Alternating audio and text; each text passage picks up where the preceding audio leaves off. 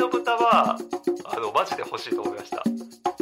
これはねロマンを買う、まあ、そういった類の時計だと思いますね。往年のね成功ファン、まあ、その方にとってもねあの最高の時計だと思うんですよね。優しい腕時計。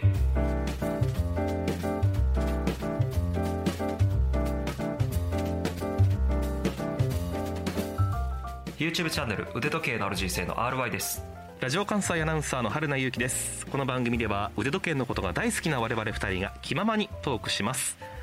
さて2022年最後の配信ということに相なりました。今回前回から2回にわたってお送りします。2022年腕時計ニュースの後編でございます。今回は RY さんの選ぶ新作時計のニュースランキングとしてお届けします。そうですね。今年も本当にね時計界ではいろいろなニュースが相次いだので1回のね放送で話しきれなかったので2回に分けさせていただきました。はい。前回腕時計業界の全体のニュース。今回は少し絞って新作時計のニュースランキングということで第3位こちらでございます。第3位は高級時計のアニメゲームのコラボ。ブライトリングナビタイマーコスモノートと紅の豚のコラボモデルとタグホイヤーフォーミュラ1とマリオカートのコラボモデル。この2本です。はい。これちょっと25回目の冒頭でもお話ししましたよね。そうですねあのブライトリングと紅の豚のコラボモデルはですねナビタイマーというモデルで119万円ですね。コスモノートというですね24時間で針が一周する地震が一周するというモデルです、はい、それからタグホイヤーとマリオカートのコラボモデルはクロノグラフのモデルが51万円、うん、トゥールビヨン搭載のモデルが300万円ほどで発売されているんですけども、まあ、それぞれ完売したというふうに聞いています、まあ、アニメとかねゲームとのコラボウォッチっていうのはねこれまでもあったんですけどもそのほとんどが低価格帯での販売だったんですよね。それがですねまあ、何十万円とか何百万円する高級時計とコラボするのはね非常にこう珍しいなと面白いなというふうに思いました。うん。RY さんとしてはこの作品とこのブランドがコラボしたら絶対買うぞ、はい、みたいなのってありますか？うわそれなんだろうな えー、ちょ待ってちょ待って。うわいっぱいありますよ。紅の豚はあのマジで欲しいと思いました、うん、であとはねなんだろうな。例えばゆるキャンっていうですねあの、まあ、女子高生が冬のキャンプをするっていうアニメがあるんですけども、はい、そのアニメと例えば成功とかねカシオの G ショックとかね、まあ、そういったあなんだろうな。タフで安価な時計ブランドがコラボして、まあ、キャンプウォッチっていうんですか。そういったものが誕生したらねちょっとかなりグッときますね。ゆるキャン好きお好き？いや好きですね。あのー、船の上で見て、めっちゃ癒されますねあれ。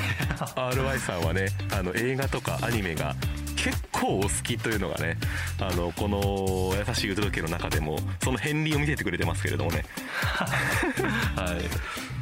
ゆるキャンとアウトドアウォッチの組み合わせが出たら RY さんは買うだろう悩むだろうということですね。そうですね。いや今年は結構にぎわったそんなコラボモデルもありましたが RY さんが選ぶ新作時計のニュースランキング続いて2位はこちらということです。第2位はロレックスディープシーチャレンジ VS オメガシーマスタープラネットオーシャンウルトラディープです。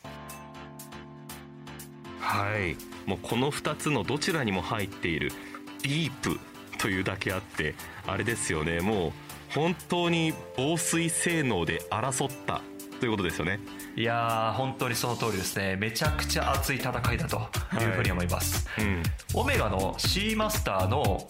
プラネットオーシャンウルトラディープは今年4月に発売されて価格はねだいたい150万円ほどでなんと 6000m 防水ということでね非常にこう話題をかっさらったモデルだったんですけども、はあ、なんと11月に入ってですねロレックスがねディープシーチャレンジという時計を出してきてこちらは価格がね、うん、309万円。防水精度は1万 1000m とい。うですね、スペックの時計を出してきたんですよね。もう気が遠くなる数字ですよね。6000m1 万 1000m あのたびたびねこの番組ではおそらく無水だと指摘されとそうですけれども私がそんなに機能はいるかねとオーバースペックじゃないかねということを言っていますけれどもでもこれに関しては本当にその次元ですよね。いやこれはね本当にオーバースペックです いやだからもうね、うん、あの大きさもめちゃくちゃ大きいし、うん、厚さもめちゃくちゃ分厚いんですよね、うん、なのでなかなかね実用できる大きさではないと思うんですよ。特にロレックスのディープシーの方は、うん、その点ねあのオメガのプラネットオーシャンウルトラディープの方はまだね、なんとか実用できるぐらいのサイズに収まってるのかなというふうに思うんですけども、えー、まあやっぱこれはねロマンを買うまあ、そういった類の時計だと思いますね。そうですね。本当に使うかどうかは別としてっていうあれですよね。うんただまあこれらの挑戦っていうんですか？によってどんどんどんどんやっぱり時計が進化していってるっていうことですもんね。いやこういうね挑戦ってすごくいいことだというふうに思うんですよね、うん、あのなんだろうな。例えば車の世界とかでもやっぱりこうなんだろう F1 に挑戦しているメーカーってすごくかっこよく見えたりそれによって、えー、技術的なフィードバックがあって市販の車にあ市販の車の方に落とし込まれたりとかですね、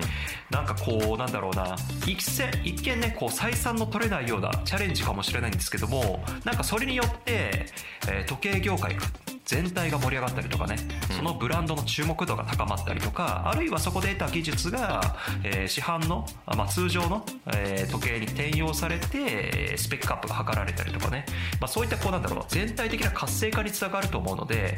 うん、なんだろう、このオメガとね、ロレックスという実用時計の中の最高峰の2ブランドがですね、そういったこう挑戦をしていくっていうのはね、非常にこう、ウェルカム、時計業界全体にとっていいことだというふうに思います。追随するブランドがあるのかどうなのか今後にも注目でございます。さあロイさんが選ぶ新作時計のニュースランキング2022年栄えある第1位はこちら。第1位はキング成功復活です。はい、はい、先日ですねあのセイコーブティックにも訪れた際にもあ紹介させていただいたんですけども、はい、まあこのねキングセイコーの復活が今年一番の新作ニュースだったかなと個人的には思っておりますね、えー、なんだろうなあの20万円ぐらいの価格であれだけのクオリティしかもノンデートで 37mm サイズっていうねまあ意外とねライバル不在の領域にズバッとね切り込んできた。しかも歴史を踏襲してと。まあ、そういった時計になってるんですよね、まあ、なので高級時計に興味が出てきたという新規層にも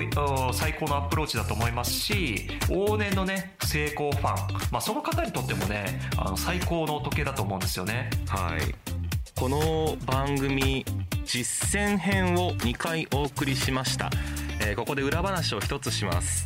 RY さんは YouTube でももうスラスラと縦板に水のごとくトークを繰り広げてでこの番組には敏腕のディレクターがついていますので実践編2本も相当スムーズなやり取りだったと思いますけれども RY さんもうお忘れですね。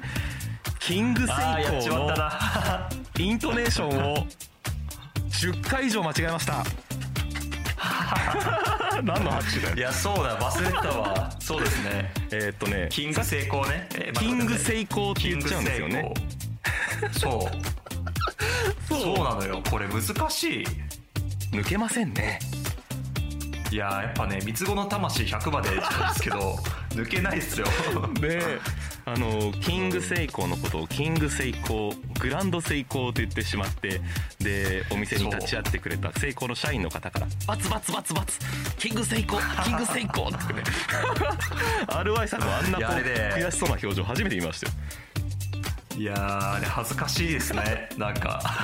なんかあのうんあの方言を指摘される人の気持ちが分かったような気がしますね。そうですよね。だって RY さんは真剣にやってるわけですもんねもちろんねそうそうなんですよ。いやこれ恥ずかしいな、えー、この30回目の優しい腕時計が公開されている時には実践編2本とも公開されていますのでどちらの回にもキングセイコーというワードが出てきますので RY さんがその苦労の上にそのトークは成り立っているんだということをですねここで明かしておきますので実践編2回ぜひ聞いていただきたいと思いますがということでちょっと話はそれましたけれどもですね、えー、今年あまた出てきた腕時計の中で RY さんが選んだ。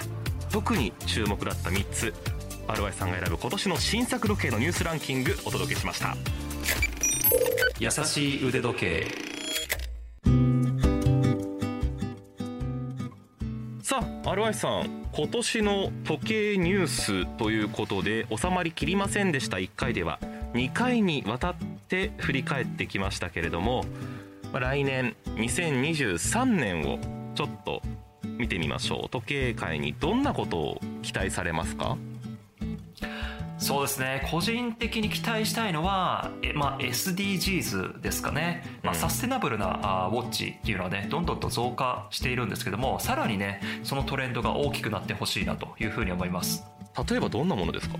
まあ、例えばですねあの今年ブライトリングから発表されたスーパークロノマットオートマチックという時計があるんですけども、まあ、これはですねあのブライトリング初のトレーサブルウォッチというふうに呼ばれていて、はい、金とかねダイヤモンドの原産地をねはっきりとこうオーナーに証明するという仕組みになっていて、うん、えー、そうすることによってこう人権侵害とかね紛争とかとね、まあ、そういったこうダークなところから取ってないクリーンなところからそういった貴金属とかね取ってますよっていうのがね分かるようになってるんですね、うん、まあこれはねあの2025年までに発売する全ての時計をトレーサブルウォッチにするというふうにブライトリングは歌ってるんですけどもこれもねサステナブル持続可能なことに入るのかなと思いますね。なるほど。いろんなアプローチが各社ありそうですよねいや本当そうですね、うん、まあ、こういったね何かしらのサステナブルな時計がもっと増え増えてほしいなというふうに思います、うん、まあ、高級時計をね楽しむことができるって本当に恵まれてることだと思うんですよね。一方で、はい、やっぱり世界とか日本には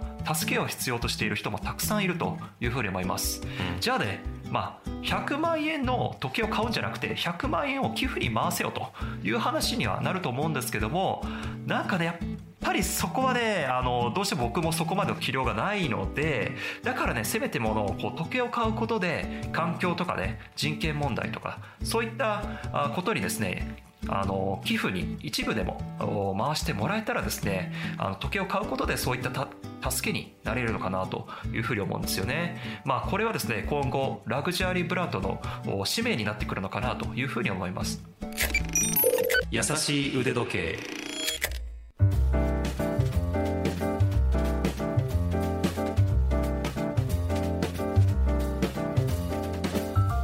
でしたでしょうか？今回紹介した情報はラジオ関西のトピックスサイトラジトピでも詳しく読めます。復習したい方はそちらもどうぞご覧になってください。番組へのご意見ご感想取り上げてほしいテーマのリクエストなどメールでお待ちしています。腕アットマーク JOCR.jp 腕の綴りは UDE です。またツイッターをやっております。番組と合わせてフォローお願いします。優しい腕時計もしくはハッシュタグやさ腕でフォローしてください。セイコーブティック大阪心斎橋に行ってロケをしてきた模様優しい腕時計実践編2本公開されておりますのでこちらもどうぞよろしくお願いいたします。私の YouTube チャンネル腕時計のある人生もよろしくお願いします。次回も私たち2人が優しくトークします。ここまでのお相手は腕時計 YouTuber の RY とラジオ関西アナウンサーの春名優希でした。それではまた